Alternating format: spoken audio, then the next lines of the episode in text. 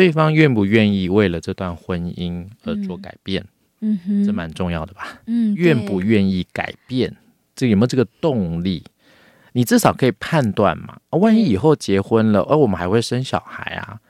搞不好有时候人生会有一些大起大落啊。嗯，我不常讲说夫妻不本是什么同林鸟？对对对，同。但大难临头，这 句我就后面就不接了。对，但是我要确认你会不会各自飞，还是我们可以一同度过难关？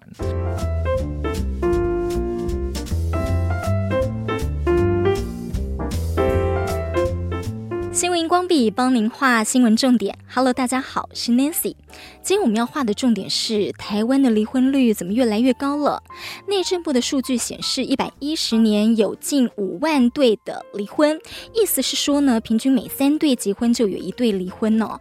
而我有一个二十几岁的朋友说呢，他周遭朋友不少父母也都离婚了。听说现在有很多的年轻人哦，他们。都有这样子的一个理念，就是婚前要做咨商。那今天我们要专访的是中华民国资深心理师公会全国联合会理事罗慧群心理师。Hello，慧群。Hello，Nancy，我是慧群。大家好。你对刚才我说到的这个现象啊，对你在第一线怎么看？呃，结婚是一个需要勇气的事情。然后也需要有很多的投入跟承诺，嗯哼。所以刚刚 Nancy 讲到说离婚率很高，或现在我们很多这个年轻世代的青呃，比如青少年是成年成年人呐、啊，在面对婚姻的时候，他比较没有一个范本，因为说父母亲可能也就早早就离婚啦，或者是可能周遭的这些长辈啊，好像婚姻状况都不是很好。所以也会有很多的年轻人开始在思考：我需要进到婚姻吗？或婚姻到底是什么？好像大家进了婚姻都不快乐，对不对？好多的争吵，甚至各式各样的一些官司产生，让大家其实觉得有点害怕，有点踌躇不前。但其实我想，他们更想知道的是：如果我今天愿意进到婚姻的话，我会需要准备什么吗？嗯，我想这也是现代人很多在做事啊，或做他的工作，他都会有想想先做预备。嗯，我是不是可以先学什么，还是我可以先准备什么？所以其实这几年的观察啦，呃，要结婚的可能二十八吧，因为现在很晚婚嘛，二十八到三十五、三十八、四十，就是在他们要进入婚姻之前，就会收到越来越多这样的一个询问，想要来做婚前智商。会男女朋友一起过来吗？嗯，蛮多的，因为这个共识性其实我觉得越来越好。过去可能比较多，大家就觉得哦，结婚不是就是这样吗？哈，大家觉得说你愿意吗？我愿意，那 然后就去呃，什么戒指啊，哦，要有一个很浪漫的求婚呐，对不对？然后就哦，太好了，我们可以拍婚纱啦，哦，订这个饭店啦，然后要选什么什么很多很多什么婚婚礼小物啊，有没有这些东西？然后把它办完，就好了。好，这就是过去比较传统的 说法。嗯，而且过去的话，就是，嗯、呃，可能会觉得说，哎，干嘛还要咨商啊？嗯，因为，哎，我们不就是呃为了结婚而恋爱吗？我我爱你，你爱我就够啦。对，为什么要咨商？是因为你不信任我们的爱情吗？嗯嗯。嗯这个这个概念其实越来越多人哦，在我想这个心理学的发达，或者是台湾社会民众对于心理健康的这个需求越来越高了，大家其实会想很多。其实想很多的过程，大家就在想说，我要怎么样进到婚姻的时候可以有一个保证，我不要再像我的父母一样走上离婚之路，甚至呢，我希望能够增加我婚姻的幸福感。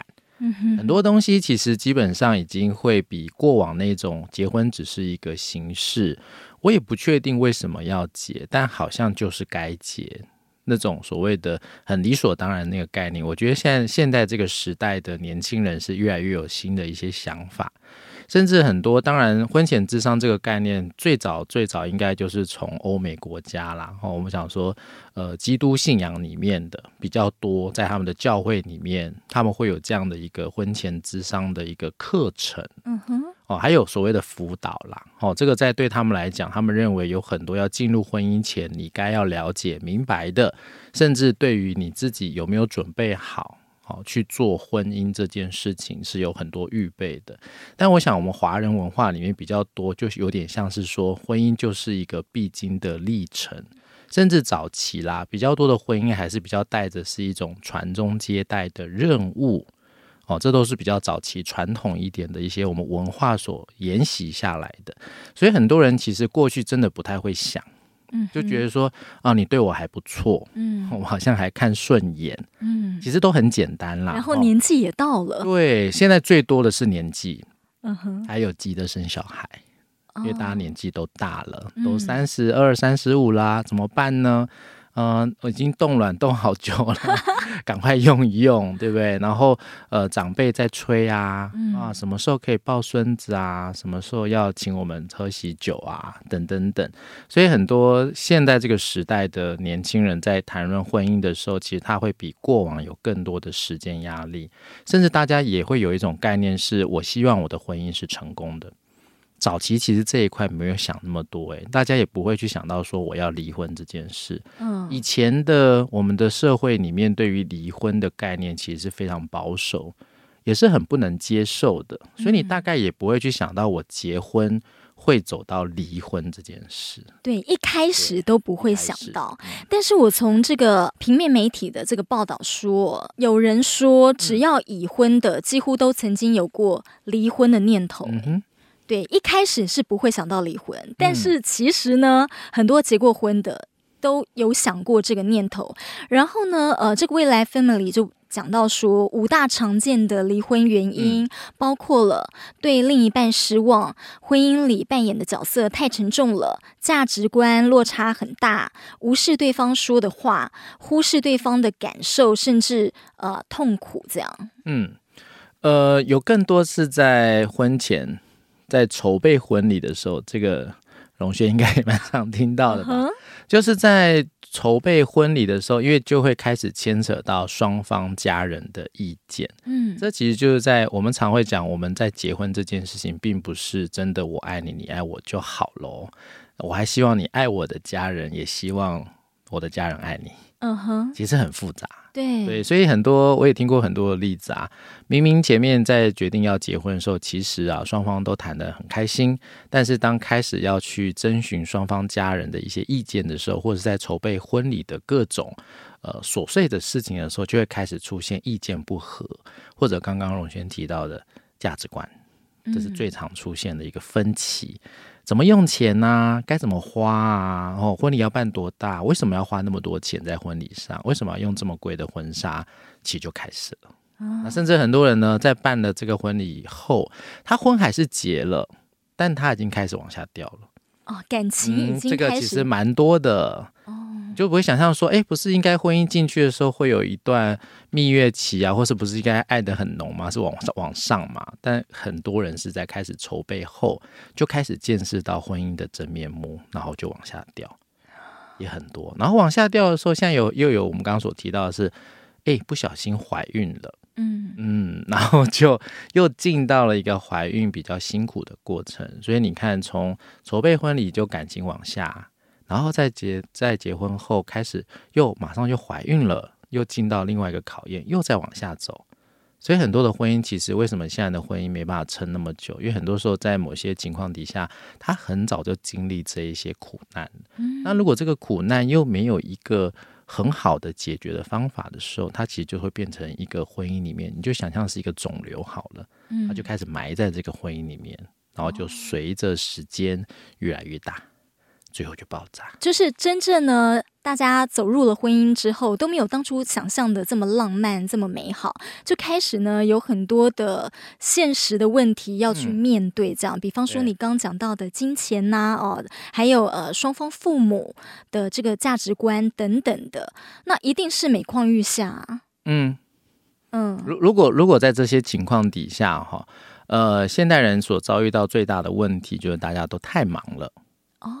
你忙到没有时间、没有力气去处理，甚至可能在你生活里的排序，很多人还是工作排第一，赚钱排第一，甚至他认为说啊，结婚就是这样嘛，那就这样啊，我还是要先回到我的工作，我的薪水，然后再加上现在工时很长，大家疲劳程度很高，对，你往往在有时间可以谈的时候都是疲累状态，那疲累状态通常就会引发情绪，很难谈，谈谈就吵架，谈谈就吵架，其实只会让关系更恶化。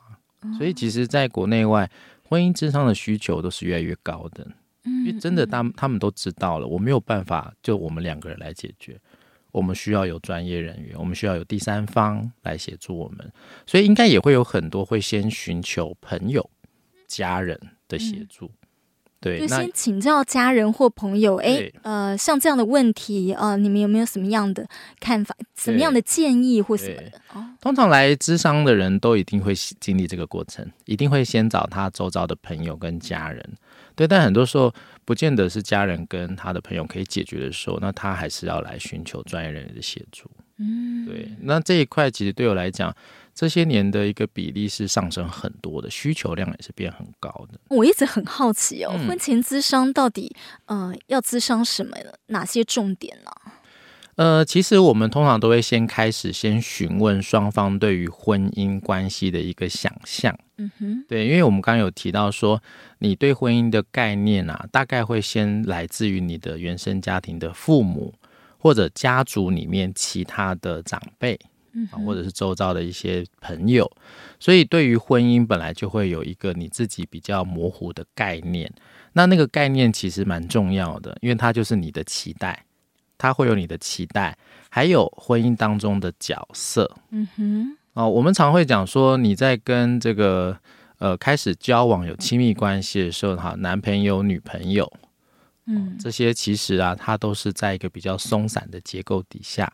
他也没有法律的约束，他也没有任何的这些义务跟权利。嗯。但是当你要决定进到婚姻的时候，真的变成夫妻了，这个马上就提升一个档次，马上就不一样了。但是很多人他刚开始的时候，他可能还是用男朋友、女朋友。来做婚姻角色，哦，男朋友、女朋友的话，生活比较自由哈。嗯、比方说，你今天想要几点睡觉就几点睡觉，你想要跟朋友这个呃晚上呢呃喝茶聊天，呃对就是说要跟朋友或是你应酬哈，几点回家要几点回家。哎对，夫妻就不一样了，或你半夜跑出去啊。我我记得我我以前跟我这个现在太太在还是男女朋友关系的时候，嗯、通常就是晚上就会有着呃要睡觉啦，要打个电话啦，就是互道晚安呐啊，就是哦要睡喽，怎样怎样怎样，稍微讲一下。那通常这个一定是一个仪式嘛，嗯哼，对不对？甚甚至对于女性来说很重要，她需要有这个亲密的感受。对对对对对，那因为通常那时候大学生嘛，嗯，那大学大学男生都一定要是要打一些电动之类的，嗯、那当然就是先赶快让女朋友去睡觉啊，因为她去睡觉，我才能好好的 跟我的跟我的同学连线、啊。所以所以你会发现说，对啊，以前跟男女朋友交往的那一套，就有办法直接复制到婚姻吗？嗯哼，对不对？因为有很多嘛，例如说你的居住空间。会在一起，你的生活习惯会完全暴露在对方的面前，然后还有各式各样的一些讨论、生活习性、规则。嗯，这个其实你光想可能就觉得有点负担了吧？对，真的是。所以很多人，我想可能在呃刚开始走入婚姻的时候，都应该有一段磨合期。是。所以呢，呃，婚前咨商要先。问说，呃，大家要先了解说，哎，彼此对婚姻的想象是什么？对，通常我们都会请他去讲一下他对婚姻的一个，我们把它当成是一个小小的故事啦，嗯，哦，或者请他稍微想象一下，哦，你可能多少呃什么时候要结婚啦？那你可以帮我想象结婚后半年你的生活会是什么样子吗？哦，你期待的婚姻生活是什么样子？那会也会邀请双方轮流说嘛。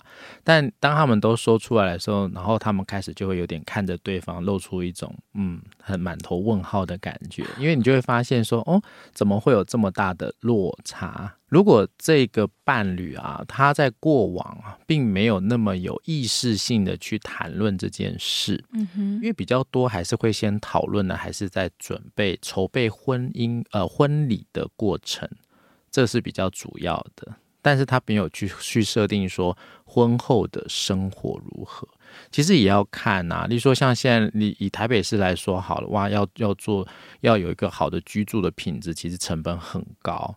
婚后要住哪里？嗯，我其实有很多的 case，婚后住妈妈呃住娘家的，住婆家的都不太一样。哦，以前过去我们比较多是住在婆家，就是先生这边的，也会有住娘家的哦。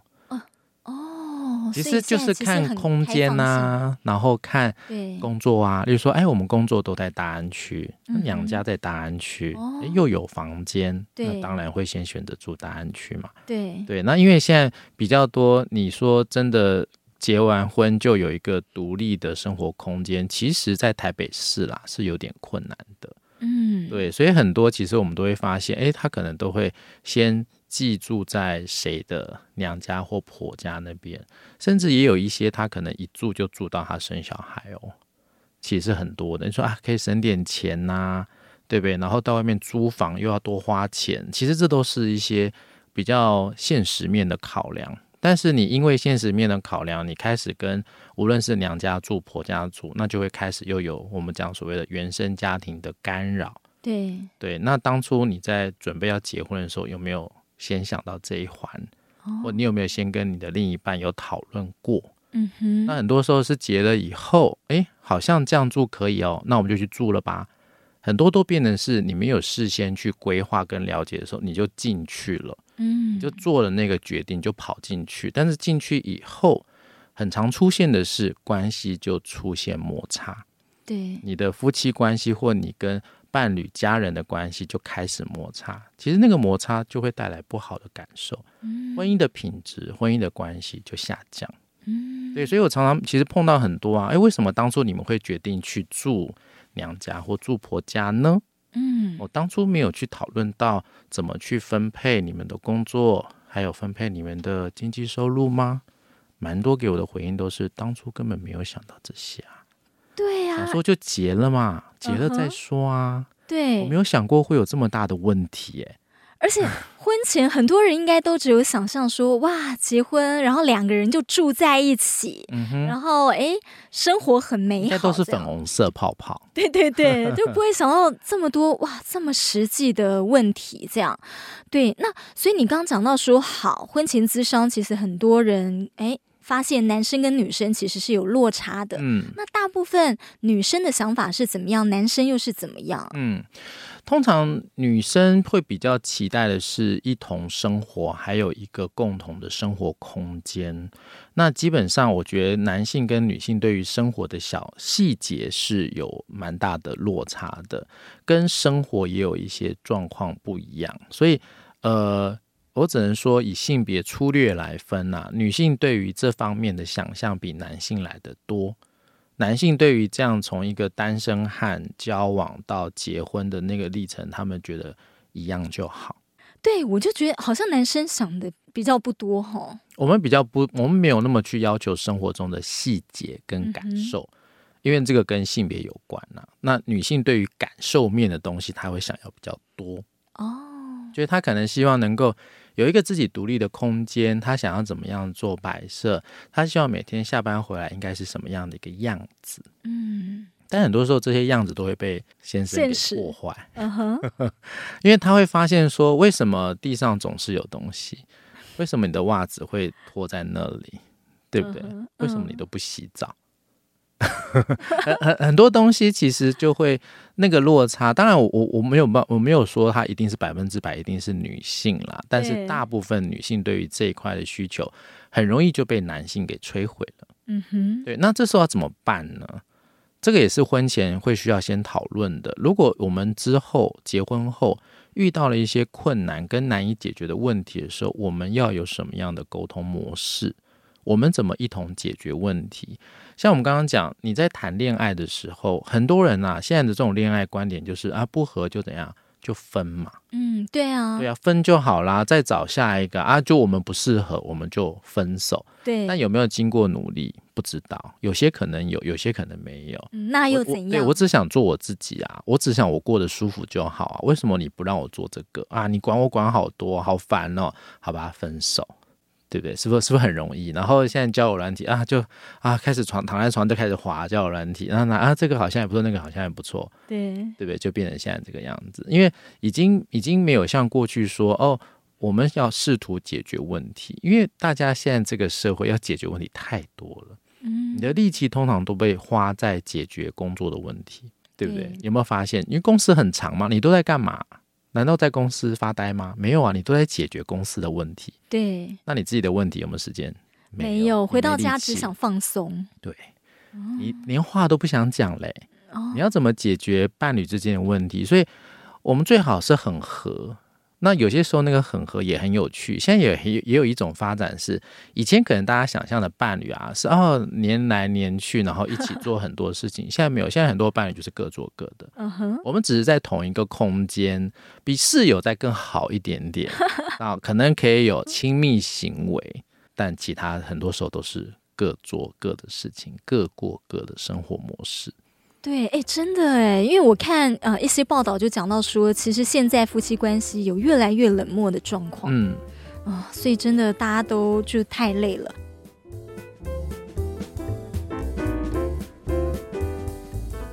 好，所以呢，呃，在经济方面也是一样，就是说在婚前的时候，大家可能要先讨论好，哎，那金钱财务分配是怎么样分配，嗯、这个也是要先讨论好。这个有有几个例子哈，就是在婚前，你大概也比较难去探问对方家庭经济的状况，蛮奇怪的。你不会特别去问说，男朋友、女朋友，你家经济条件如何，有没有负债？哎，对，不会，但是会知道男朋友赚多少，会觉得有点尴尬，会有点尴尬去问家人啦。对对，但我们很清楚啊，你结婚以后，你要负担的不会只有你跟我。甚至有很多你的男以前是男朋友女朋友，他可能就已经在负担家里的贷款啦。这些你知道吗？有一些可能知道。嗯，对，那这个会不会影响到你自己对于你未来的经济规划？会不会影响到你对于你自己核心小家庭的未来规划？嗯，对，那因为你看我们华人的社会里面，对于我们原生家庭，你要照顾，你要承担，哦，你要孝顺。这些东西很难切割的，非常难。我们跟西方国家比起来，他们比较崇尚个人主义，他们期待的是，哎，你去过好你的生活，我们会过好我们的生活。但华人比较多，那个连结感还是很强，粘着感很强。对对，即便你自己觉得说我可以独立过得好，但是那个粘稠度还是很高。嗯，所以以经济来说的话，也看过很多啊，结婚后才发现，哇。我的先生的薪水大概有 超过一半都要拿回家里，哇，那怎么办呢？对啊，那我们什么时候才能实践我们这个小家庭的理想？嗯，甚至很多时候你就发现说，诶，这样算下来，我们可能根本没有办法。例如说，想买个房子啊，对，想有一些自己的生活品质啊，嗯，这些就会开始跟你当初的粉红泡泡就不一样了。哦，然后。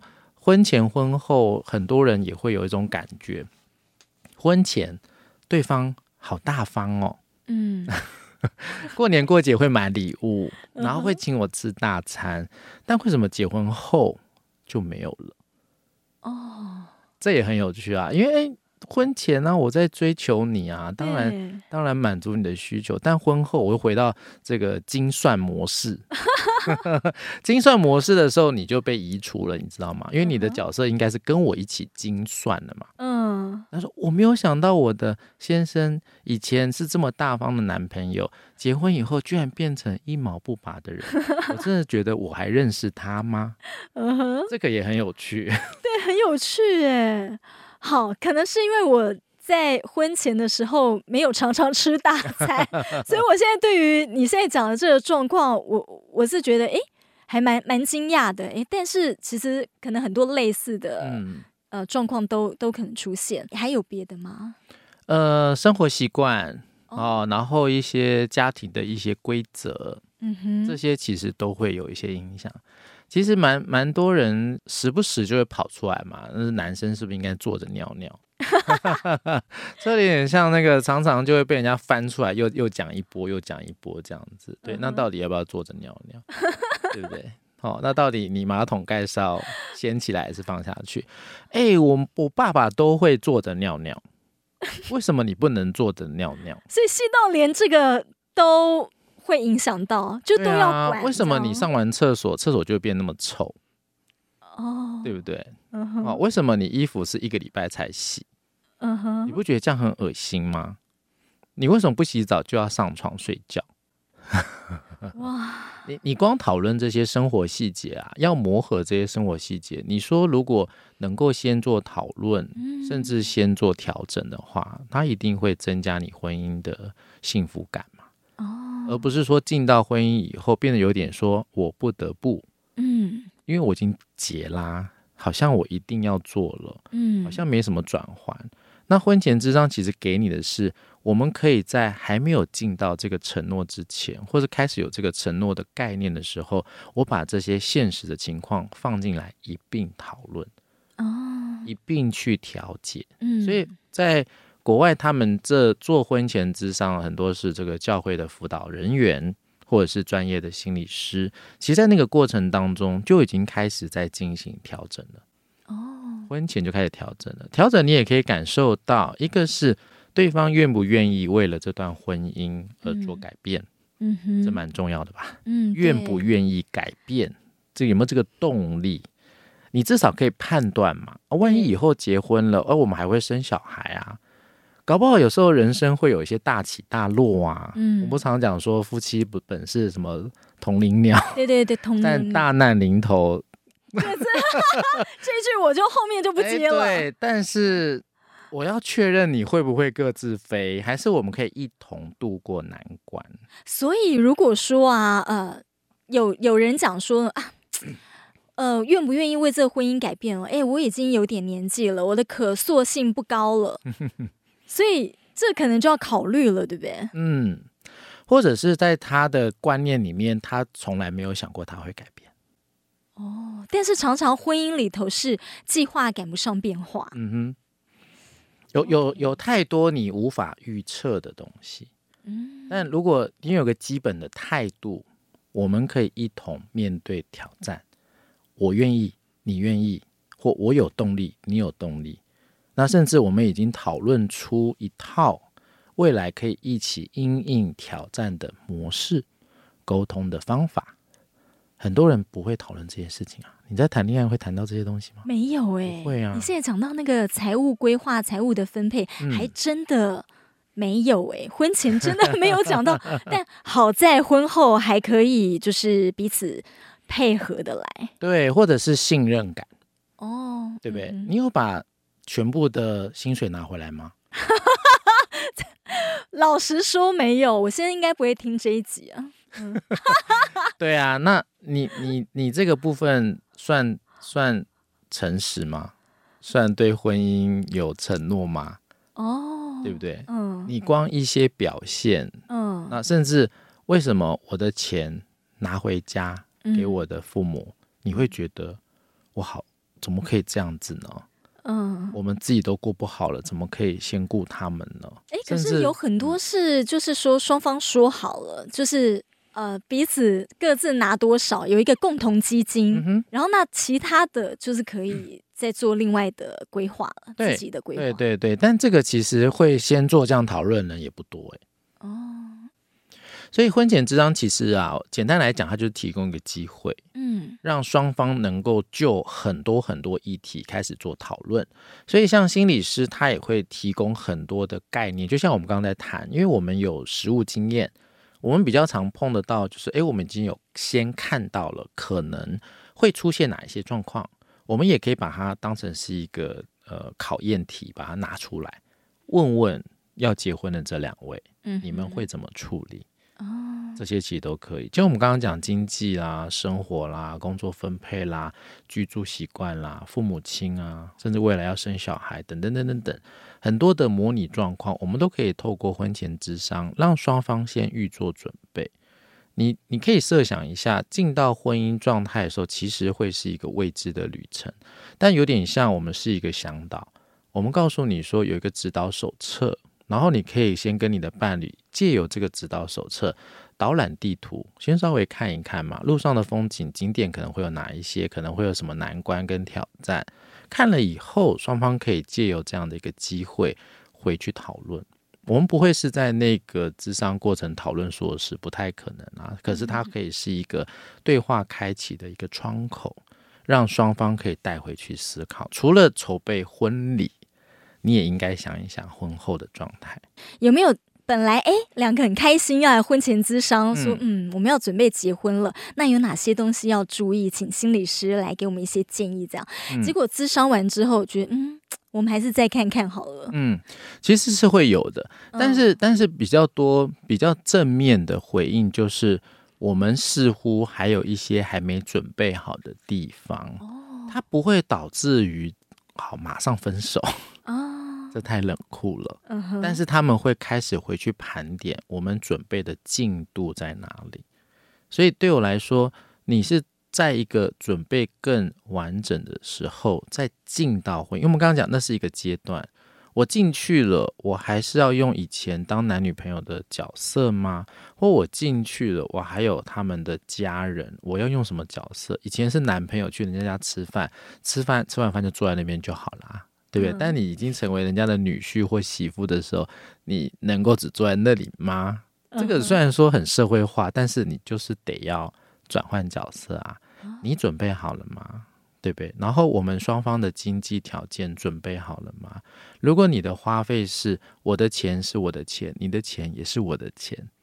如果你是带着这样的概念的话，那你的钱可能要很多，或者是你另一半的钱也要非常非常的多。嗯，甚至如果说你觉得说你婚后的生活就是我不想工作，嗯，对，我都要让对方来养我。嗯哼，对，那你觉得对方有办法吗？有些时候在恋爱的时候，你的脑袋是不清楚的。嗯，我可以，我会为你愿意牺牲一切，但。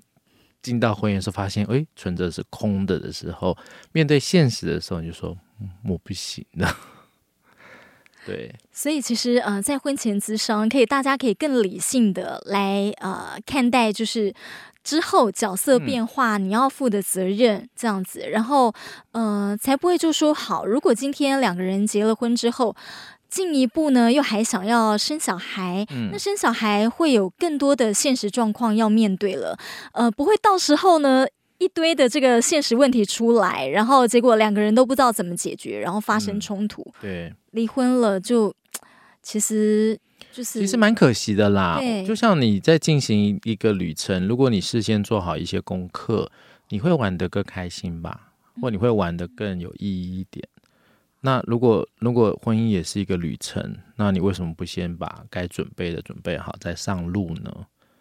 嗯，对，有有时候真的有的有些时候真的是我们的文化跟我们的社会的一些目前的状态，它可能会真的逼迫很多人很快速的跳进婚姻，所以我就觉得那这个其实更重要。这个婚前的你说像工具包、急救包，你不是应该把它包好一点，嗯，再跳进去吗？嗯，对不对？那。大家讲婚姻是爱情的坟墓，对吧？那你要去坟墓之前，不用先带点干粮吗？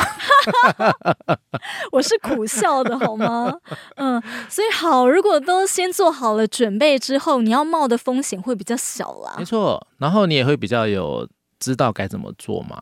对吗？你的资源有的时候不是我们自己解决，但你知道哦，因为以前我做过婚前智商，所以我知道，如果我进到婚姻后，我婚姻有一些状况，我还是很熟悉的，可以回去用变就变成婚姻智商嘛。嗯，对不对？甚至我最后也没有人说你一定婚姻一定要到最后啊。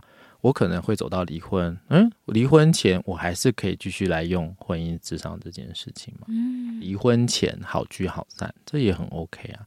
所以那个对我来说，一个是你自己准备度提高，再来是你也可以比较能够灵活的去运用社会的资源来协助你。我们其实真的看到很多，他真的是感觉是走投无路，但其实你没有走投无路啊，只是你不知道路在哪里。就像你去爬山，你没有 GPS，你真的很容易发生山难吧？嗯，对啊，类似像这样的情况。所以其实来做婚前咨商的这些 couple 的回应都是好的。他不见得做了就能够很 OK 的进到婚姻，有些人可能就嗯，那我们可能真的还需要再多一点讨论，甚至可能会多去调节的是他们各自对婚姻的想象更一致，步调一致，方向一致，那当然会走得更顺一点。甚至他们可能就会提醒彼此：我们真的适合吗？我们真的适合继续这样长期的走下去吗？因为像其实现在很多人他是走不婚的嘛，嗯，不婚也很 OK 啊，嗯，对啊。但是你知道你适合哪一种吗？有时候可能是不知道的。甚至就像我讲，很多我们观察到是有非常多他进到婚姻里面，他并不是带着他原本的意愿而进去的，奉子成婚，年纪或者是真的，我就只能遇到。这个人已经遇到不错了，我就结了吧。再拖下去都多少岁了，父母亲都快要怎么样了，赶快去做这件事吧。所以你在婚姻的选择跟弹性变少的情况下，照理说你不是应该要先做好更多准备吗？因为你所遇到的婚姻可能比过去那个可以谈很长的恋爱，可以慢慢看、慢慢挑、慢慢谈。哦，或者是真的诶不适合的时候，还有机会再换下一个。嗯，以前的机会弹性大，现在机会少，弹性少，那你不是应该先把你的包包备得更好，再走进去吗？走进去的时候也不要受太多伤，该离开、该出来的时候就出来啊。这个概念其实跟过往很不一样，以前就是结了，就是到最后了。对对，以前就是说从一而终。对，从一而终。对，然后以前没有离婚嘛，也不被接受啊。嗯，对啊，现在不一样了。所以过去比较多人对于婚姻的概念是，那如果真的好，真的运气不好，我就忍耐。但现代人哪有人在忍耐？嗯，我们都不想忍耐。